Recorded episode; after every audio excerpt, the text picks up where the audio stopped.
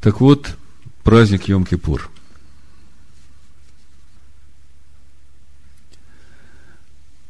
Как я уже говорил, в основе этого праздника лежит имя Всевышнего. В основе этого праздника лежит ходатайственная молитвы нашего первосвященника. Если мы посмотрим, как это было в первый раз в Писаниях, это в 33-34 главе книги «Исход», после греха Золотого Тельца, слава Божия ушла от сынов Израилевых, Моисей молится, просит о прощении. И в 18 стихе Моисей говорит, покажи мне славу Твою. То есть, Моисей в этот момент хочет понять, какой Бог есть на самом деле, чего Он хочет вот сейчас от народа и от Моисея. Понимаете, покажи мне славу Твою, это значит, раскрой мне Твою истинную суть. Вот вы встречаетесь с незнакомым человеком, и вы совершенно не знаете, кто он, откуда он, и вы хотите понять, как вы можете ему послужить, вы ему говорите, расскажи мне о себе. Какой ты, кто ты? И Бог говорит Моисею, я проведу перед тобой всю славу мою и провозглашу имя Яхвы пред тобою. И кого помиловать, помилую, и кого пожалеть, пожалею. То есть Бог говорит, я тебе раскрою свою сущность, И всех, кого нужно помиловать, я помилую. Всех, кого нужно пожалеть, я пожалею. Бог как бы отвечает на вопрос Моисея, потому что Моисей, он хочет ходатайствовать за народ, он хочет, чтобы все вернулось, как было перед тем, когда были разбиты скрижали, когда народ сделал золотого тельца. Он хочет это все вернуть. Он понимает, что как бы не по злому умыслу это было сделано. И Бог говорит, хорошо, Моисей, всех, кто раскается. Но он еще этого не говорит. Моисей это увидит, когда Бог произнесет свое имя, когда он раскроет свою сущность. Как мудрецы называют 13 атрибутов милосердия Всевышнего. Вот в этом имени, которое Бог произнесет.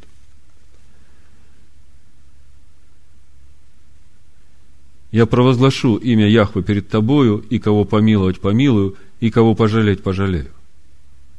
Как только Бог произносит свое имя, Моисей тут же падает на колени перед Всевышним и говорит, если я приобрел благоволение в очах твоих, владыка, то да пойдет владыка посреди нас, ибо народ сей жестоковыйный, прости беззакония наши и грехи наши, и сделай нас своим наследием. Вот первый вывод, который сделал Моисей из э, своего обращения к Всевышнему и из той информации, которую он получил от Всевышнего о себе. В праздник Йом-Кипур одним из чтений Торы будет книга Ионы. Мы будем читать. Вы все знаете книгу Ионы, не один раз читали.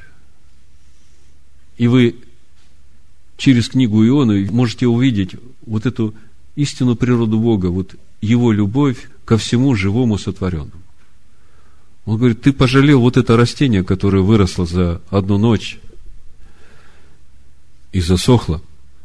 А мне ли не пожалеть вот эту Ниневию, где столько здесь людей и животных, и не могут отличить правой руки от левой? То есть вы видите, какая природа Бога. И потом сказал он, лица моего не можно тебе увидеть, потому что человек не может увидеть меня и остаться в живых. И сказал Господь, вот место у меня, стань на этой скале. Машех, Цур. Когда же будет проходить слава моя, я поставлю тебя в расселине скалы и покрою тебя рукою моей, доколе не пройду. И когда сниму руку мою, ты увидишь меня сзади, а лицо мое не будет видимо. Когда Бог проходит в нашей жизни, в тот момент, когда Он проходит, мы этого не видим. нас в это время лихорадит, трясет, то мы плачем, то мы смеемся, то мы вопим, то мы раскаиваемся, то мы отчаиваемся. А потом, когда уже все прошло, и мы видим, что произошло в нашей жизни и что мы обрели через это, мы начинаем понимать, оказывается, Господь проходил в это время через меня, через мою жизнь, через вот все эти события. А я думал, я один, я думал, я оставлен, я думал, что я брошен, я думал, что я никому не нужен. И сказал Господь Моисею, вытиши себе две скрижали каменные, подобные прежним, и я напишу на сих скрижалях слова, какие были на прежних скрижалях, которые ты разбил. И будь готов к утру, и взойди утром на гору Синай, и предстань предо мною, там, на вершине горы. Но никто не должен восходить с тобою, и никто не должен показываться на всей горе. Даже скот мелкий и крупный не должен пастись близ горы сей. И вытесал Моисей две скрижали каменные, подобные прежним, и, встав рано поутру, взошел на гору Синай, как повелел ему Господь, и взял в руки свои две скрижали каменные. И сошел Господь в облаке, и остановился там близ его, и провозгласил имя Яхвы. И прошел Господь пред лицом его, и возгласил. Синодальный перевод не соответствует тому, как написано в Торе. Я прочитаю сразу из Торы и сразу дам комментарии на его имя. Значит, прошел Бог и возгласил. Если смотреть на иврите, написано Адонай, Адонай, Эль, Рахум, Ханун, Эрехапаим, Рав Хесет Ваэмет, Нацер, Хесет Ла Алафим, Наасе Авон, Пеша, Хата, Венаке, Лоенаке. В переводе звучит так. Бог, Бог всесильный, милостивый и милосердный долготерпеливый, тот, чья любовь и справедливость безмерны, помнящий добрые дела отцов для тысяч поколений их потомков, прощающий грех и непокорность и заблуждение, и очищающий раскаявшегося, но не очищающий не раскаявшегося. Когда мы сегодня будем читать в молитвах произнесение этого имени, то останавливается именно на очищающий раскаявшегося и оставшуюся часть Лео Янаки не читают. Значит, э, краткий комментарий на эти 13 атрибутов милосердия, понимания мудрецов. Значит, это комментарий на молитву Амида, Йом-Кипур. Здесь пишется. Молитва, приведенная ниже, называется 13 атрибутов божественного милосердия. Текст молитвы заимствован из Торы – Шмот 34, 6, 7, то, что мы читали. Стихи этого текста стали рефреном молитв о прощении слихот, читаемых в частности ежедневно в последнюю неделю Илула перед Рошашана и между Рошашана и Йом-Кипур, и также в составе службы самого Йом-Кипур. Талмуд объясняет, что эта молитва, читаемая общиной, обладает неотразимой силой. Не случайно текст этой молитвы раскрыт Всевышним на завершающей стадии прощения греха Золотого Тельца. Мудрецы учат, Роша Шана 17.2. Всевышний обещал Маше, что когда община, миньян евреев, произносит 13 атрибутов божественного милосердия, их молитва не будет отвергнута. Значит, э, Господь, Господь. Первые два атрибута – дважды повторенное четырехбуквенное непроизносимое имя Творца, означающее проявление милосердия. Первое из этих имен указывает на то, что Всевышний милосерден к человеку до того, как он согрешит. Он дает человеку силы, разум, энергию, средства жизни, хотя ему известно, что человек согрешит в будущем, и полученное им благо, ресурсы будут им использованы для совершения греха, то есть против воли Всевышнего. Второе имя указывает на то, что Всевышний милосерден к человеку после совершения греха, давая грешнику возможность раскаиваться. Он также принимает раскаяние и может отменить содеянное, то есть как бы изъять преступление из действительности на основании того, что грешник сейчас сожалеет о нем. Повторение одного и того же имени указывает также и на то, что божественное милосердие одинаково велико и до, и после совершения греха. То есть, Бог раскрывает свою славу с повторения своего имени, имени, которое раскрывает милосердие Всевышнего. И мудрецы говорят, что суть повторения этого имени говорит о том, что Бог милосерден человеку до того, как он согрешил. И он с таким же милосердием относится к человеку и после того, как он согрешил. Несмотря на то, что человек пользовался силами Божьими, ресурсами Божьими при совершении этого греха.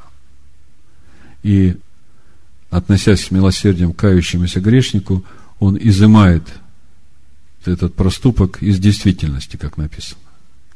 Так, как бы человек и не согрешал. Всесильный, Эль – Третий атрибут, выражающий могущество, в том числе силу сдерживания. Благодаря этому атрибуту Творец как бы сдерживает свой гнев, давая грешнику время для того, чтобы совершить шуву. Он также растягивает наказание на продолжительный период времени, давая его как бы порциями, так как если бы божественный гнев был излит сразу, никто не смог бы устоять перед ним, и мир был бы разрушен. Таким образом, могущество служит проявлению милосердия. Другой аспект проявления милосердия через могущество, силу – это забота о пропитании всех творений, независимо от их заслуг. То есть, э, Бог настолько всемогущий, и именно эта сила его всемогущества позволяет ему сдерживать его гнев. И несмотря на то, что люди согрешают, он благодаря своему всемогуществу продолжает поддерживать, питать, кормить, обувать, одевать всех, и добрых, и злых. Милостивый, рахум, четвертый атрибут, благорасположенный, выражает благорасположенность к человеку и противостоит качеству суда, дин, не дающему отсрочек, поблажек и снисхождения к грешнику. Это качество заключается также в том, что хотя грешнику полагалось бы быть уничтоженным, Бог по своей милости не уничтожает его полностью, а посылает ему страдания для искупления грехов. Еще одно проявление благорасположенности – помощь в том, чтобы избежать несчастья и связанных с ним страданий. Этим атрибутом Всевышний, в частности, выручает бедняков из беды. То есть, есть качество суда один, которое требует сразу приговора исполнения по полной программе. А качество Рахум Всевышнего, атрибут его милосердия, он не дает этому суду сразу прийти в жизнь человека, а дает человеку возможность раскаяться, и даже человек, если не раскаивается, он понемножку наказывает его, чтобы исправить его, чтобы через эти суды приходило раскаяние. Дальше ханун, дающий, дарующий. Пятый атрибут указывает на безвозмездные дары, которыми Всевышний наделяет всех, как достойных, так и недостойных этого. В частности, всем им Он дает жизнь и пропитание. Дарующее милосердие Всевышнего проявляется в частности в том, что если человек усиленно старается выполнить некоторую заповедь или изучать Тору, но не достигает результата, Всевышний награждает его за старания в той же мере, как если бы результат был достигнут. Долготерпеливый. Эрех Апаим. Шестой атрибут. Долготерпение Творца выражается в том, что он сдерживает свой гнев и не торопится наказывать грешника, даже злодея, давая ему возможность раскаяться. Заметим, что слово «апаим» стоит во множественном числе – Этим подчеркивается, что через данный атрибут Всевышний проявляется особенно часто, будучи не только долго, но и много терпеливым. Рав Хесет, великий добротой любовью, милостью. Седьмой атрибут. Мудрецы учат, что проявление доброты и любви Всевышнего во много раз сильнее проявления его гнева. Если заслуг человека недостаточно, чтобы перевесить его грехи, Всевышний как бы своей рукой склоняет весы правосудия в сторону оправдания. В более общем смысле этот атрибут касается щедрости Бога по отношению ко всем творениям. В. Эмет и великий истиной. Восьмой атрибут. Этот атрибут указывает на то, что добрые обещания Творца всегда реализуются. Заметим, что недобрые обещания могут и не исполниться. Либо по его милосердию, либо благодаря Тшуве. Другой аспект этого атрибута состоит в том, что награда за добрые дела дается даже людям, чьи дела в основном грешны. Два эти аспекта глубоко связаны друг с другом. Нацер хесет лаалафим, сохраняющий добро на тысячи поколений. Девятый атрибут. Заслуги праведников, их добрые дела и особая любовь Творца к ним помнятся Всевышним и переносятся им на многие последующие поколения этих праведников. Наасе Авон, прощающий грех, совершенный ради получения удовольствия. Ваапеша, непокорность, выразившуюся в виде открытого бунта против Творца. Ваехата, и заблуждение, грех, совершенный по ошибке или незнанию. То есть насе вон, ВПШ, ВХТ, по сути, прощаются грехи не только, которые непреднамеренно были сделаны, но прощаются грехи, совершенные ради получения удовольствия, и прощаются грехи, которые были явным проявлением непокорности, и прощаются грехи, которые были открытым бунтом против Творца. Значит, Авон грех, совершенный ради удовольствия, пыша, непокорность, выразившаяся в виде открытого бунта, и хата, заблуждение, грех, совершенный по ошибке или незнанию. Это одиннадцатый и двенадцатый атрибуты.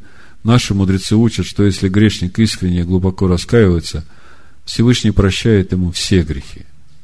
В этом случае раскаяние может поднять вчерашнего грешника – на такой уровень, как если бы он вообще не грешил.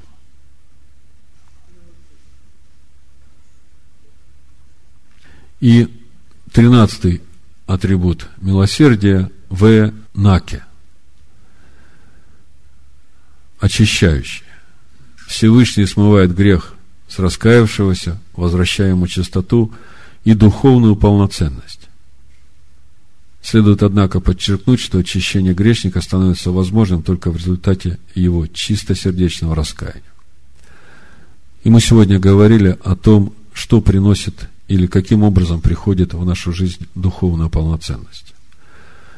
Именно благодаря той жертве, которую Бог усмотрел в своем Сыне, через искупление и наше сораспятие Ему, ради того, чтобы Он жил в нас – это что касается имени Всевышнего.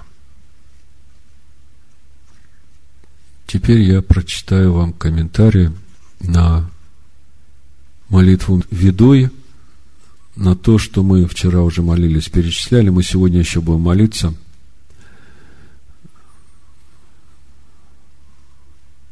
Тут были пожелания от сестер, чтобы прочитать эти грехи помедленнее, чтобы можно было осмыслить и проверить себя. Значит, молитва ведуи перечисляет следующие грехи. Значит, мы сейчас говорим о козле, который приносится в жертву искупления. Ибо мы не настолько дерзки, чтобы объявлять себя безгрешными, и не настолько упрямы, чтобы находить словесное оправдание – нашим проступкам. Слышите, как Бог понимает попытки оправдывать себя и наши проступки? Упрямством. Мы не настолько упрямы, чтобы находить словесное оправдание нашим поступкам. Танахе есть стихи, из которых ясно следует, что мы и дерзкие, и упрямы. Однако мы не настолько самоуверены, чтобы сегодня, в Йом-Кипур, дерзко объявлять себя безгрешными и упрямо находить словесное оправдание нашим поступкам. Чтобы сказать пред лицом Твоим, Господь, Бог наш и Бог отцов наших, праведники мы, и не грешили. Ведь на самом деле мы и отцы наши грешили. Слово «грешили» в этом месте веду я первый и наиболее сильный удар по нашим грехам. Конечно, при условии, что исповедь и раскаяние являются искренним и глубоким. Дальнейший текст фактически является раскрытием и конкретизацией этого признания. Мы виновны, то есть сделали себя виновными в нарушении воли Творца и разрушении своей собственной души. Мы виновны перед Создателем и перед людьми. Мы виновны в том, что тратили ресурсы, данные нам Всевышним, время, эмоции, деньги, здоровье и так далее, на мелкие и зачастую недостойные цели. Наша вина так велика, что мы заслуживаем уничтожения. Вот что стоит за исповеданием «мы виновны». Были вероломны. Мы оказались виновными в предательстве. Например, обманув чьи-то ожидания. Или будучи неблагодарными в наших отношениях с близкими. Но это же касается и наших отношений со Всевышним.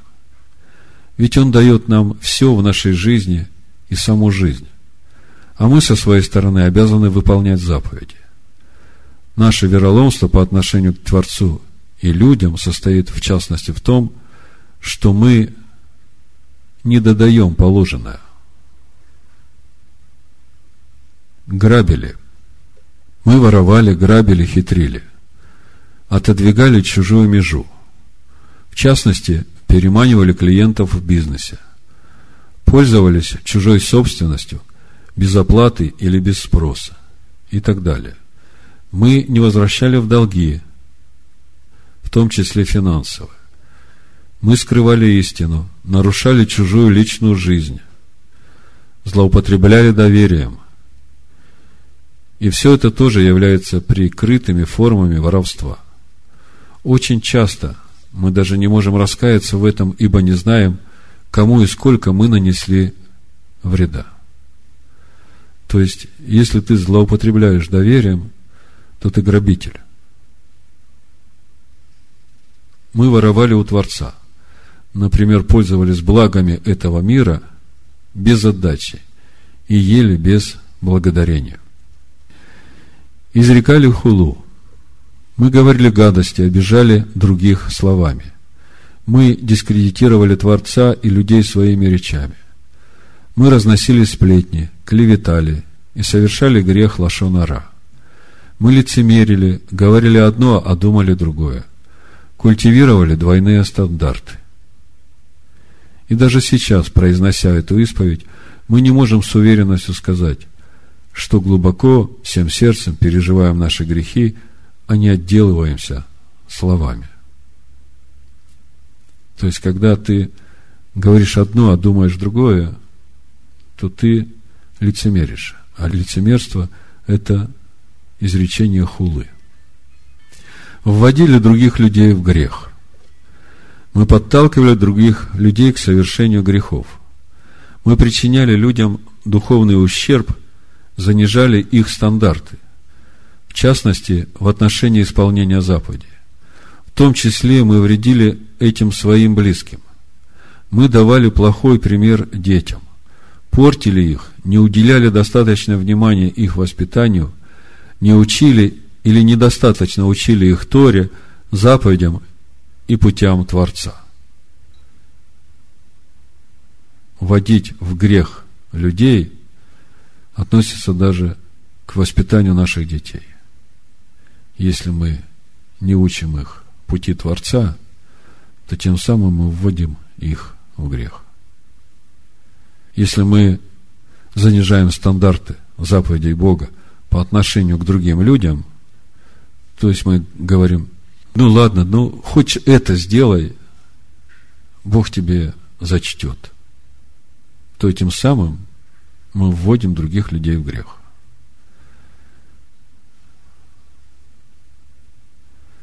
Любовь к ближнему – это заботиться о том, чтобы и ближний ходил с тем же Богом в сердце, как и ты ходишь. И также ходил в заповедях, как и ты ходишь. Твое снисхождение к ним – это значит уводить их в грех. И делали других людей злодеями. Из-за нашего влияния люди делали дурные поступки. В частности, такие, за которые человек называется злодеем. Мы провоцировали других людей на нарушения. Например, во время ссор и споров мы провоцировали их на агрессивную реакцию. Мы осуждали невиновных, ложно их обвиняя, и покрывали виновных. Мы напрасно подозревали людей в нарушении заповедей и совершении предосудительных поступков, приступая таким образом заповедь судить ближнего с лучшей стороны.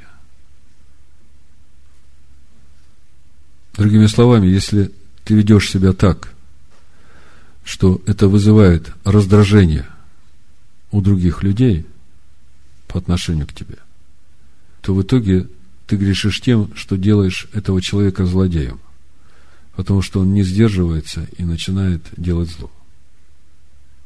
А виновен ты. Намеренно творили зло. Мы совершали грехи, зачастую точно зная, что действовали против воли Творца. Мы замышляли и обдумывали злое. Мы искали и находили оправдания нашим греховным путям на базе собственных моральных и философских установок. Присваивали чужое. Мы получали выгоду, злоупотребляя слабостями других людей. Использовали невыгодное положение других в личных целях. Мы применяли нажим при заключении договоров и сделок и вынуждали партнеров идти на соглашение не вполне по их воле. Связывали себя с ложью. Мы помогали лжи распространяться или окрепнуть, возводили напраслину. Мы были причастны ко злу, в то время как могли этого избежать. Мы не сделали достаточных усилий, чтобы защитить себя и других от запрещенного и ложного. То есть, если ты видишь, когда кто-то распространяет ложь, то ты должен приложить усилия для того, чтобы защитить себя и других от запрещенного и ложного. Давали дурные или необдуманные советы. Мы сбивали людей с прямого пути, давая плохие или необдуманные советы.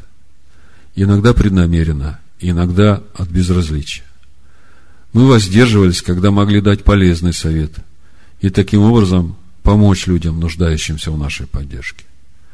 Мы выбирали себе кривые пути, зная об этом или по халатности. Мы укоренили свои грехи до такой степени, что раскаяние стало почти невозможным. Лгали, давали ложные обещания. Мы давали безответственные обещания, не держали слова, не выполняли обещаний, или не прилагали достаточных усилий для их выполнения как по отношению к Творцу, так и по отношению к людям. То есть, если ты не выполняешь обещания, то ты лжец. И по отношению к людям, и по отношению к Всевышнему. А я Всевышнему ничего не обещал. А как же завет, который ты подписал с ним в имени Машеха Иешуа? Глумились мы насмехались над серьезными вещами, обращали все в шутку. Мы высмеивали заповеди и праведников, позволяли себе цинично иронизировать над идеалами и идеалистами. Мы способствовали другим в этом грехе, реагируя на их шутки или просто впустую проводя с ними время. Как объясняют мудрецы, люди, повинные в этом грехе, не удостоятся видеть божественное присутствие. То есть нельзя насмехаться над серьезными вещами. Все обращать в шутку. Не дай Бог смеяться над заповедями. Или поддерживать других в этом. В более общем смысле к этой категории грехов относятся и такие поступки, оценки, которые приводят к возвеличиванию второстепенных вещей и снижению значимости первостепенных. Бунтовали. Мы бунтовали и отступничали. Мы восставали против Творца, отказывались выполнять Его заповеди, поскольку они не вписывались в наше представление о жизни и морали. И этот грех гораздо тяжелее провинностей, совершенных из-за стремления к удовольствиям. Это бунт по существу. Мы восставали против заповедей мудрецов, против учителей и родителей из чувства противоречия. Кощунствовали, гневили. Мы гневили Творца в особенности тем, что исполняли заповеди неверным образом. И более того, делали нарушения, выдавая их за заповеди. То есть, когда мы исполняем человеческие заповеди и говорим, что мы исполняем заповеди Божии, это называется кощунство. Мы виноваты и в том, что своими действиями вынудили Творца гневаться и отдалиться от нас. Мы гневили людей, мы оскверняли славу Творца в глазах других людей. Были непокорны. Мы уклонялись от правильных путей и наших обязанностей перед Творцом. Мы не выполняли обязанности перед людьми. Мы игнорировали заповеди из-за лени, отдавая предпочтение своему комфорту. Смотрите, из-за лени можно стать непокорным. Извращали свои пути. В погоне за удовольствиями мы нарушали заповеди, извращали их смысл и смысл добрых поступков.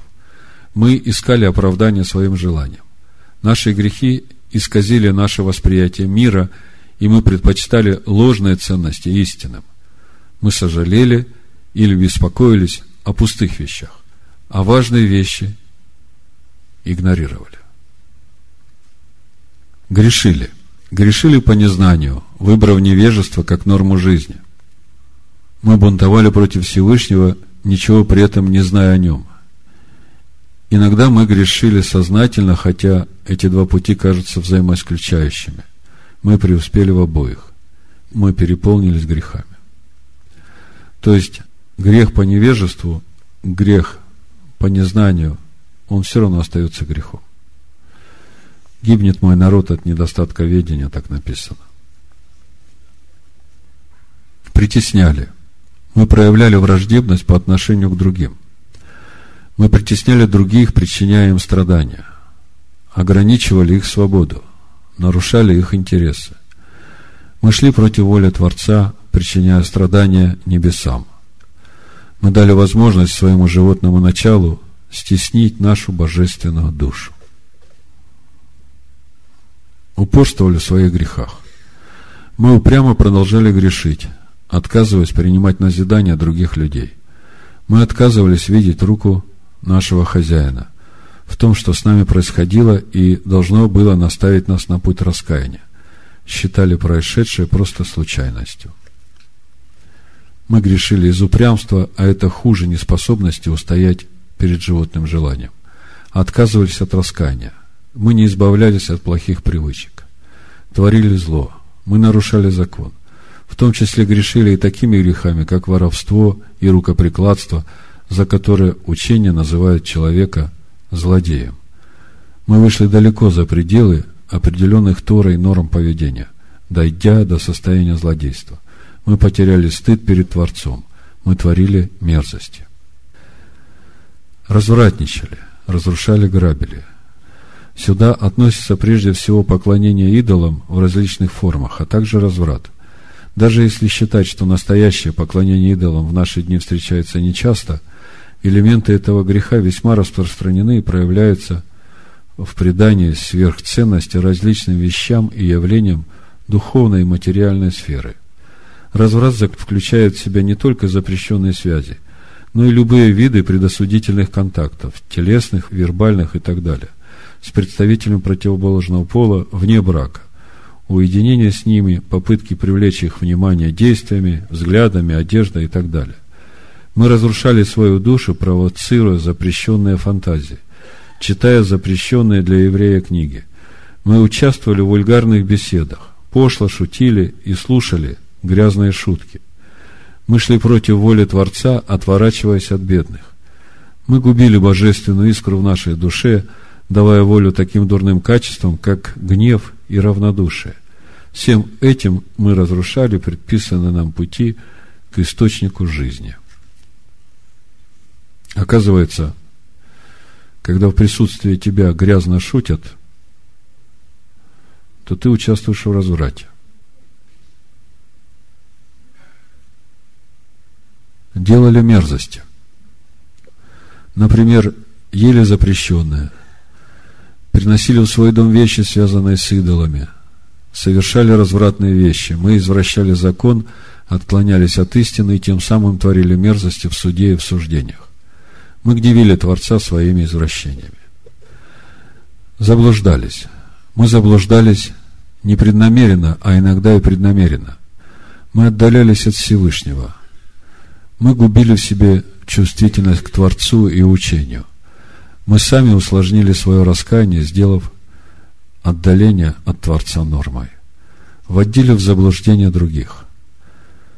Мы использовали свою свободу выбора неверным образом подталкивая других к отдалению от Всевышнего и побуждая Творца отстраниться от нас. Мы отклонялись от Твоих заповедей и от Твоих благих, данных для нашего блага законов, и не стоило нам делать это. Не придав должной важности заповедям и не оценив их благо, мы нарушали заповеди и законы во вред себе. Мы грешили ради удовольствия и кажущейся выгоды – а то, чего мы достигли в результате, вовсе не соответствовал нашим недальновидным ожиданиям. Ты прав во всем, что с нами происходит, ибо ты поступал с нами справедливо. Ты творил истину, а мы грешили. Что мы скажем? Чем мы оправдаемся перед тобой, восседающим на высотах? И что мы поведаем перед тобой, обитающим на небесах? Ведь все скрыто и открыто известно тебе. Открыто, то есть явно теперь, было известно Творцу и тогда, когда для нас оно было еще сокрыто. Наша исповедь не добавляет ничего к Его знанию о наших делах и их мотивах. Тебе известны секреты мира и тайная тайных всего живущего. Кому нужна исповедь?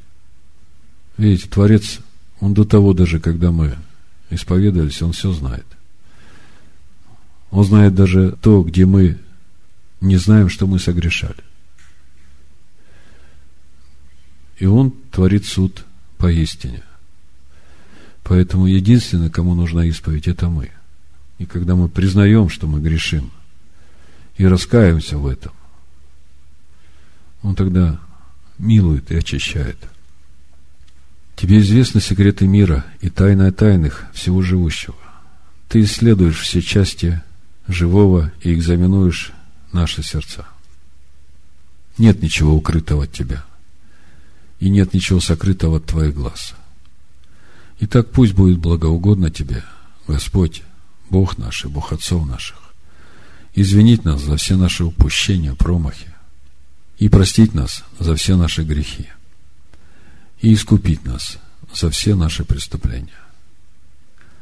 За грех, который мы совершали пред Тобой, помимо воли и по нашей воле. За грех, который мы совершили пред Тобой нечувствительностью сердца. За грех, который мы совершили перед Тобой в неведении. И за грех, который мы совершили пред Тобой высказыванием уст. И за грех, который мы совершили перед Тобой распутством, и за грех, который мы совершили пред Тобой явно или тайно, и за грех, который мы совершили пред Тобой сознательно и лукавя, и за грех, который мы согрешили пред Тобой разговором, и за грех, который мы совершили пред Тобой, обманывая и обижая ближнего, и за грех, который мы совершили перед Тобой помыслами сердца, и за грех, который мы совершили пред Тобой в беспутном сборище, и за грех, который мы совершили пред Тобой словесной, неискренней исповедью, И за грех, который мы совершили пред Тобой неуважением к родителям и наставникам.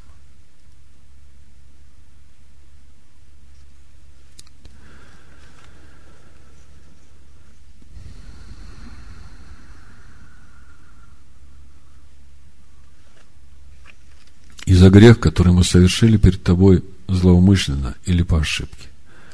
И за грех, который мы совершили пред Тобой насилием и за грех, который мы совершили пред Тобой осквернением имени. Сюда входит невыполнение заповеди освящения имени, когда такая необходимость диктуется обстоятельствами. Нарушение закона ради получения удовольствия. За грех, который мы совершили перед Тобой осквернением уст. И за грех, который мы совершили перед Тобой пустословием и за грех, который мы совершили пред Тобой дурным началом, побуждением. И за грех, который мы совершили перед Тобой заведомо и безведомо. И за все это Бог прощений. Извини нас, прости нас, искупи нас. За грех, который мы совершали перед Тобой обманом и лицемерием. За грех, который мы совершали перед Тобой мздоимством – за грех, который мы совершали перед Тобой наш, насмешничеством, за грех, который мы совершали перед Тобой злословием, за грех, который мы совершали перед Тобой в деловых отношениях, за грех, который мы совершали перед Тобой в еде и питье.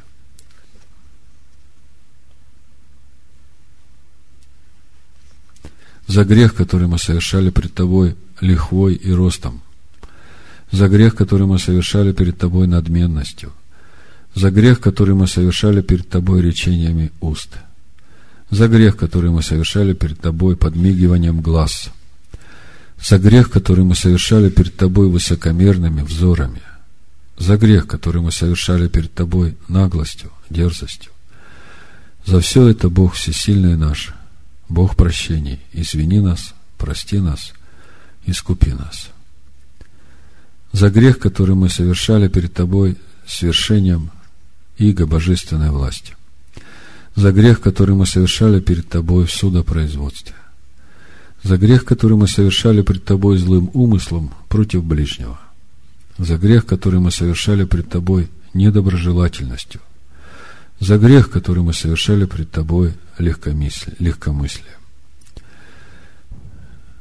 за грех, который мы совершали пред Тобой упрямством, за грех, который мы совершали перед Тобой, спеша творить зло, за грех, который мы совершали перед Тобой сплетнями, наговорами, за грех, который мы совершали перед Тобой ложной или напрасной клятвой, за грех, который мы совершали перед Тобой беспричинной ненавистью, за грех, который мы совершали перед Тобой присвоением чужого, за грех, который совершали перед Тобой смятением сердца. За все это Бог, всесильный хозяин прощений, извини нас, прости нас и искупи нас. И за грехи, за которые мы обязаны принести жертву всесожжения, и за грехи, за которые мы обязаны принести очистительную жертву, и за грехи, за которые мы обязаны принести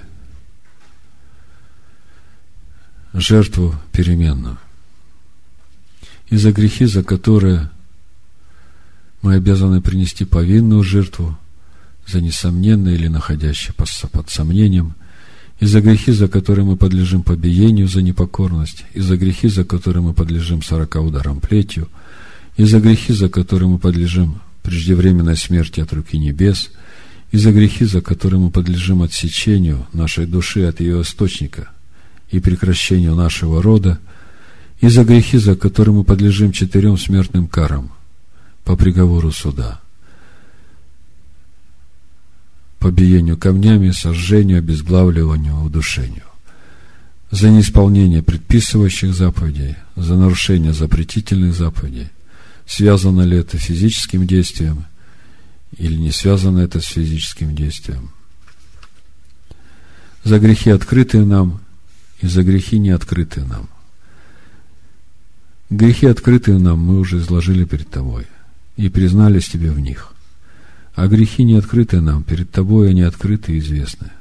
Как сказано, сокровенное Господу, Богу нашему, а открыто нам и сыновьям нашим навеки, чтобы исполнить все сказанное в этой Торе. Ибо ты извиняешь Израиля и прощаешь вину коленом Ешуруна во всех поколениях. И кроме тебя нет у нас царя, прощающего и извиняющего. Только ты один. Бог мой до того, как я был создан, я не стоил того, чтобы быть созданным. И сейчас, когда я создан, я как будто бы и не создан. Прах я при жизни, и тем более после смерти. Вот я пред тобой, как сосуд, полный стада и позора. Пусть будет благоволение Твое, Господь, Бог мой и Бог отцов моих, чтобы я не грешил более. И те грехи, которые я совершил пред Тобой, сотри по великой милости Своей, но не посредством страданий или тяжких болезней. Бог мой, убереги мой язык от зла и уста мои от обмана, и проклинающим меня душа моя пусть не отвечает. И пусть душа моя будет как прах перед всеми. Открой мое сердце для Торы Твоей. И к заповедям пусть она настойчиво стремится, душа моя и в отношении всех, кто восстает против меня, и кто замышляет против меня зло, поскорее расстрой их заговор и разруши их замысел. Сделай ради имени Твоего, сделай ради десницы Твоей, сделай ради Торы Твоей, сделай ради святости Твоей, ради освобождения любимого Твоего. Сделай это во имя Машеха Ишуа, Господь наш Бог. Спаси десницы Твои и откликнись.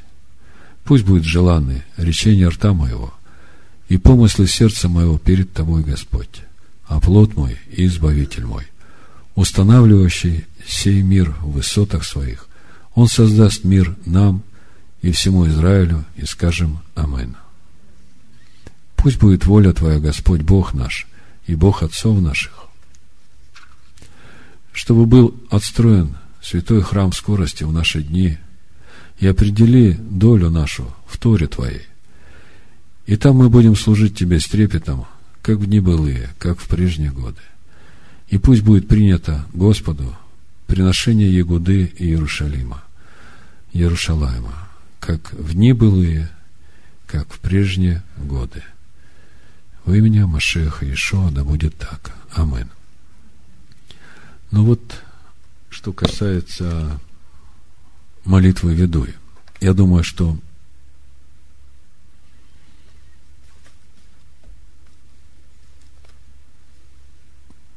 есть о чем подумать каждому из нас.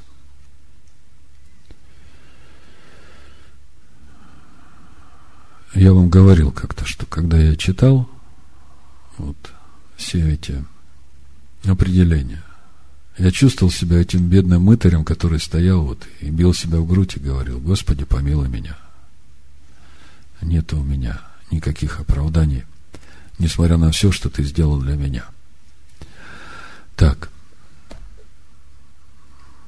Слава Богу. У нас еще много чего надо сделать, но я сейчас вот э, думаю, что самым правильным будет прочитать именно ту часть служения как в традиции описывается, как происходило это служение вот в те времена, когда храм стоял.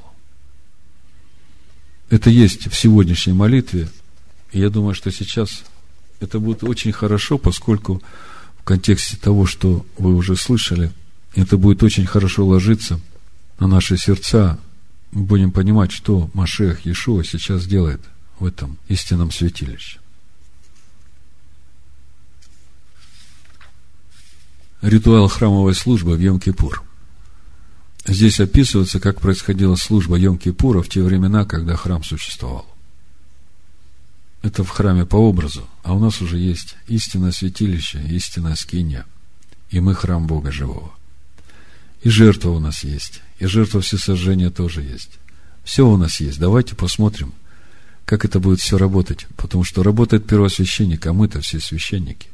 Мы все у него помощь на служение. Творец, ты распланировал мир и задумал в нем все изначально. Основание Вселенной расставил и создал все творения. Вначале мир был тьмой над ликом воды, но ты разогнал тьму и сказал «быть свету».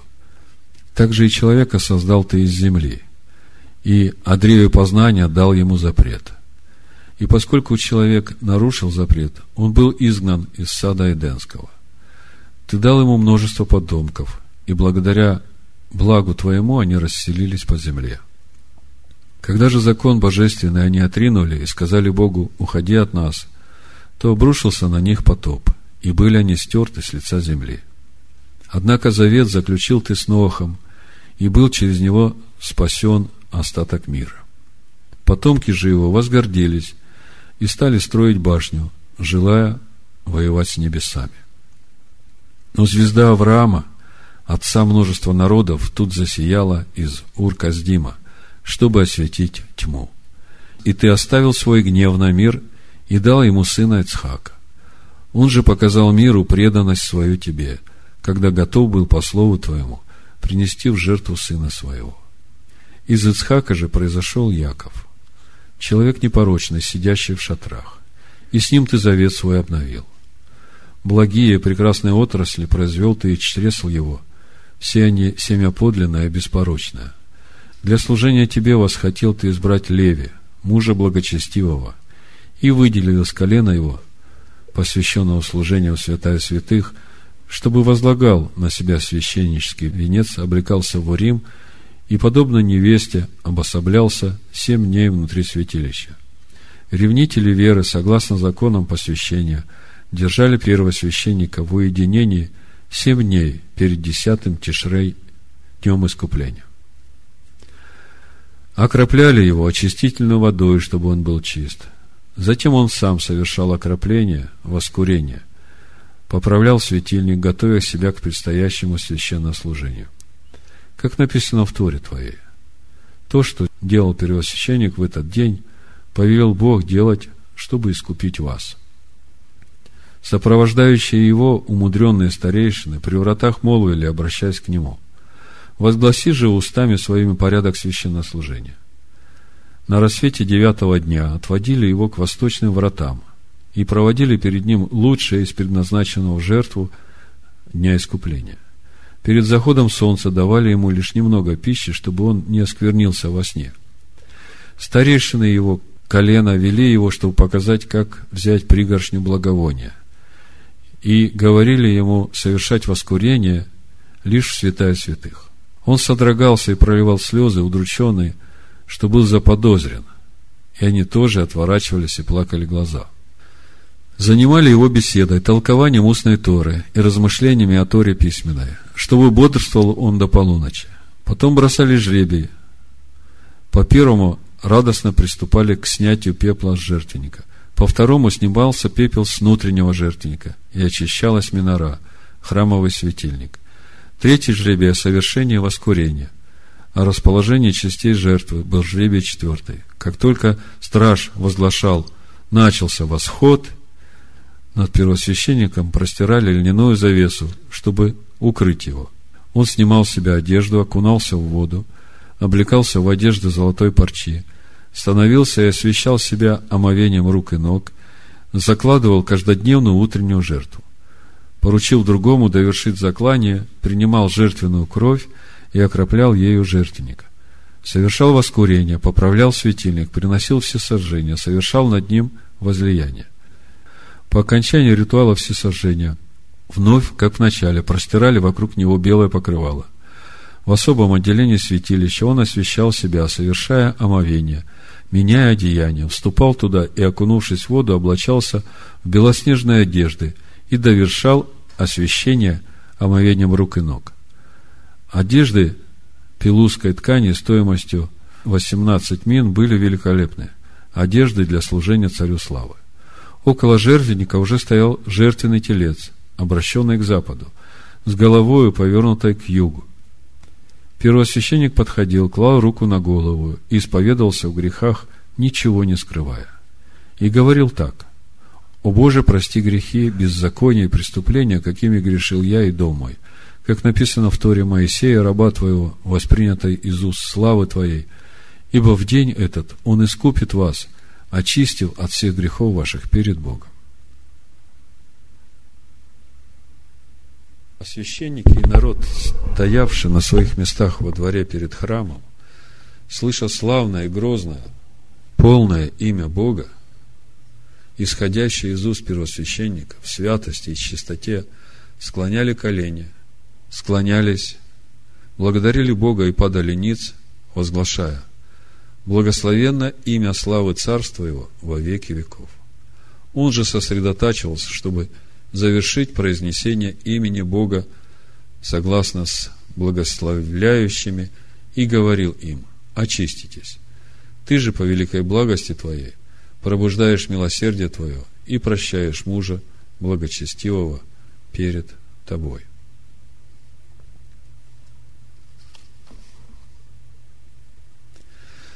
Затем он направлялся к восточной стороне двора храма, где была приготовлена пара козлов – из имущества общины. Они стояли рядом, одинаковым видом и ростом. Предназначены искупить беззаконие дочери необузданной народа Израиля. Первосвященник стряхивал золотые жребии в урне, вынимал их и определял участь козлов. Одного Всевышнему, другого отправить к утесу. И возглашал голосом громким, очистительная жертва Богу. Внимавшие ему откликались, благословляя имя Бога, метку цветную привязывал к голове козла, отправляемого в пустыню, и повелевал, чтобы поставили его перед вратами, откуда отводили его. Он направлялся к жертвенному тельцу и подходил к нему во второй раз. В грехах колена своего исповедовался перед Богом и говорил так, «О Боже, я грешил, совершал беззаконие, приступал Тору Твою, я и дом мой, и сыны Аарона, священное колено Твое. О Боже, прости грехи, беззакония и преступления, которыми грешил я, и дом мой, и сыны Аарона, священное колено Твое, как написано в Торе Моисея, раба Твоего, воспринятой из уст славы Твоей. Ибо в этот день Он искупит вас, очистив от всех грехов ваших перед Богом. А священники и народ, стоявшие на своих местах во дворе перед храмом, слыша славное и грозное имя Бога, Бог, Бог всесильный, милостивый и милосердный, долготерпеливый, тот, чья любовь и справедливость безмерны, помнящий добрые дела отцов для тысяч поколений их потомков, прощающий грех и непокорность и заблуждение и очищающий раскаявшегося. Народ, стоявший, слыша имя Бога, исходящее из уст первосвященника в святости и чистоте – склоняли колени, склонялись, благодарили Бога, падали ниц и возглашали все вместе. Благословенно имя славы Царства Его во веки веков. Первосвященник же сосредотачивался, чтобы завершить произнесение имени Бога, согласно с благословляющим, и говорил им, очиститесь. Ты же по великой милости, по великой благости Твоей, пробуждаешь милосердие Твое и прощаешь народ Твой. Первосвященник брал острый нож и закалывал тельца, как положено, принимал кровь в чаше крапильной и передавал ее другому, который сбалтывал ее, чтобы не загустело до времени окропления. Иначе не совершится прощение. Загребал горячие угли в совок, поместительный, легкий, сделанный из листового золота, с легкой рукояткой, Три каба угольев набирал он в него, подносил ему чашу и сосуд, полный тонко измельченного благовония. Правой рукой он набирал полную горсть и высыпал в чашу. Потрясая совком в правой и чашей в левой руке, быстрым шагом устремлялся к завесам и подходил к шестам, находясь между ними, насыпал совок благовония, воскурял и отходил, принимал чашу с кровью, сразу же возвращался и останавливался у шестов, и обмакивал в кровь палец и стряхивал ее, окропляя по счету вверх один раз и вниз семь. И отсчитывал так. Один, один и один, один и два, один и три, один и четыре, один и пять, один и шесть, один и семь. Неся бегом и поставив чашу с кровью у жертвенника, закалывал козла. Затем принимал его кровь, священный сосуд, Он отходил и становился рядом с ковчегом свидетельства и окроплял, подсчитывая также, как при окроплении кровью тельца. И отсчитывал так. Один, один и один, один и два, один и три, один и четыре, один и пять, один и шесть и один и семь.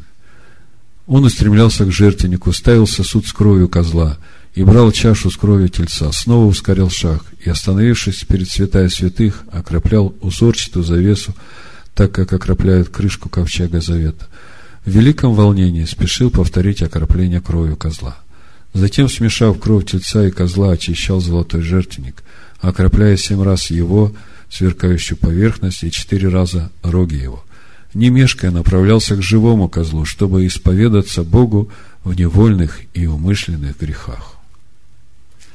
И так говорил, «О Боже, грешил, совершал беззаконие и преступления перед Тобой, народ Твой, дом Израиля. О Боже, прости грехи, беззакония и преступления народа Твоего, дома Израиля, как написано в Торе Моисея, раба Твоего, воспринято из уст славы Твоей. Ибо в этот день Он искупит вас, очистив от всех грехов ваших перед Богом. А священники и народ, стоявшие на своих местах во дворе перед храмом, слыша славное, грозное, полное имя Бога, исходящее из уст первосвященника, в святости и чистоте склоняли колени, склонялись и благодарили. И они падали ниц, возглашая, благословенное имя, слава Царства Его во веки веков. Первосвященник же сосредотачивался, чтобы завершить произнесение имени Бога согласно с благословляющим, и говорил им, очиститесь. Ты же по великой благости Твоей пробуждаешь милосердие Твое и прощаешь общину Ешурона. Затем он посылал козла с предназначенным для этого человеком в пустыню, чтобы унести скверну, запятнавшую народ, в землю необитаемую. Там сталкивали его с отвесной скалы, и он скатывался, падая вниз. Кости его раздроблялись, как черепки глиняного сосуда. А между тем первосвященник брал отточенный нож, вспарывал туши тельца и козла, извлекал внутренности, предназначенные для воскурения на жертвеннике, и повелевал, чтобы туши унесли и сожгли. Громогласно перечислял предписания, обязательные для этого дня. Освещался, омывая руки и ноги, снимал одежды свои – и в третий раз окунался, облекался в одежды славы, золотой парчи и снова освещался омовением рук и ног. Сразу после этого приносил в жертву Овна за себя и Овна за народ. Тук очистительная жертва он сжигал, это жертва всесожжения, и приносил добавочные жертвы, как положено. Немедля освещался, омывал руки и ноги, снимал одежды парчевые, окунался и освещал себя, облекался в одежды льняные и вступал в святая святых доставал сосуды для воскурения, освещал себя, снимал одежды льняные и прятал их навсегда. Окунался снова, облекался в одежды золотой парчи, омывал руки и ноги, приносил каждодневно вечернюю жертву, в установленном порядке совершал воскурение и возжигал светильник. По окончании всего служения совершал завершающее омовение рук и ног, так что всего совершал пять окунаний и десять омовений. Своей просветленности он был подобен солнцу, восходящему во всей мощи своей, полный сил, обуреваемый радостью, надевал свои обычные одежды. Непорочная теперь община провожала верного посла своего домой, ликовала, обретя благую весть, что пурпурная нить, символ греха, побелела, как снег, ликовала, украсившись спасением, облегшись в одеяние праведности, издавая возгласы радости, охваченная весельем безмерным. Горние высоты источали благодатную росу, борозды на полях орошались ее, чтобы дать обильный урожай, пожиная его поколение мирное, исполненное благодарности, возвещало хвалы. Несущие снопы возглашали песнопения. Из глубин земли возносились прекрасные напевы. Странники на дорогах рассказывали о благости его. Надежда посылавших его, первосвященника, сбывалась – разочарование не постигало их, упование осуществлялось, это было как снежная прохлада в знойный день жатвы. Омытые от нечистоты своей, очищенные от тлетворной скверны, они теперь были невинны и беспорочны в безукоризненной чистоте деяния рук своих, дабы возвестить, что очищающий их – источник живой воды, очищающий неиссякамый. Полностью очищенные, они обновились, возродившись, как утро, сменившая ночь. Чистые от скверны греха, гортанью своей возглашали они славословие Богу, языком своим радость устам, песнопение новое. Ликовали в трепете, служили благоговейно святому Израиля, освящающему святых, вознося непрерывно хвалы и песнопения. Играли на литаврах и кимвалах, и на лирах сладкозвучных, обнимаемые десницы его, могучие и превознесенной, все, как один, поддерживаемые левой рукой его, наполненной справедливостью, устремлялись они во врата его с ликованием, весельем и радостью, обретали навеки. Веселились и радовались весь день, веселились радостно пред ликом его.